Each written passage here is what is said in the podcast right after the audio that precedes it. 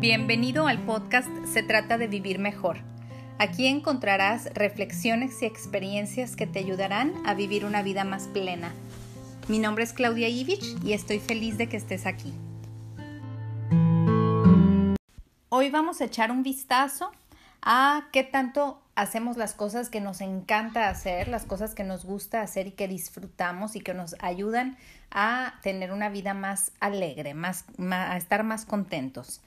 Em, estamos, muchos estamos muy ocupados, los afanes de la vida nos tienen agobiados, nos tienen ocupados y muchas veces perdemos de vista o le quitamos atención a esas cosas que nos gusta hacer o que nos gustaría hacer. Entonces, es importante que volteemos a, a, a ver qué es eso que nos gustaría hacer, que no estamos haciendo y que nos generaría alegría y que obviamente nos ayudaría a vivir mejor Em, y, y, darles, darle su lugar, darle la importancia. ¿Por qué? Porque nosotros somos importantes. Entonces, tú eres para ti o debes ser para ti la persona más importante.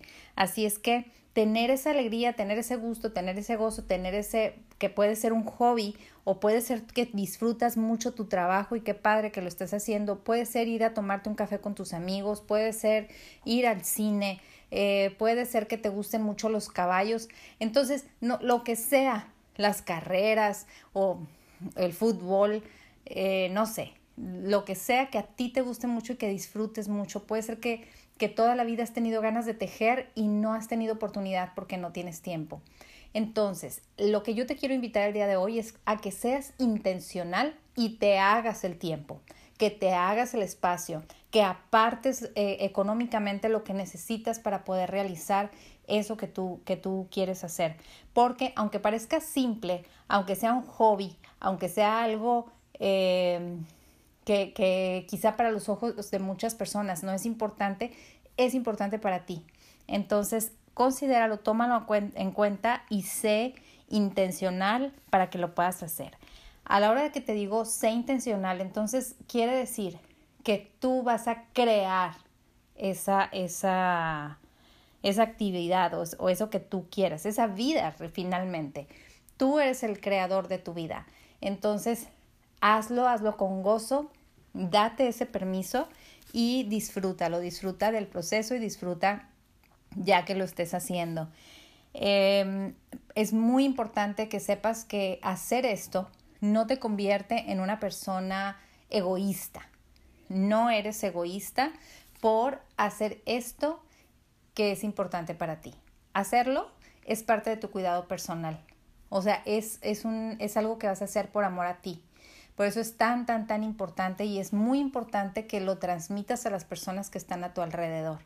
Lo que sea que sea que tú elijas, vamos a hablar de un hobby. Lo que sea que tú elijas como hobby debe ser respetado porque es tu hobby.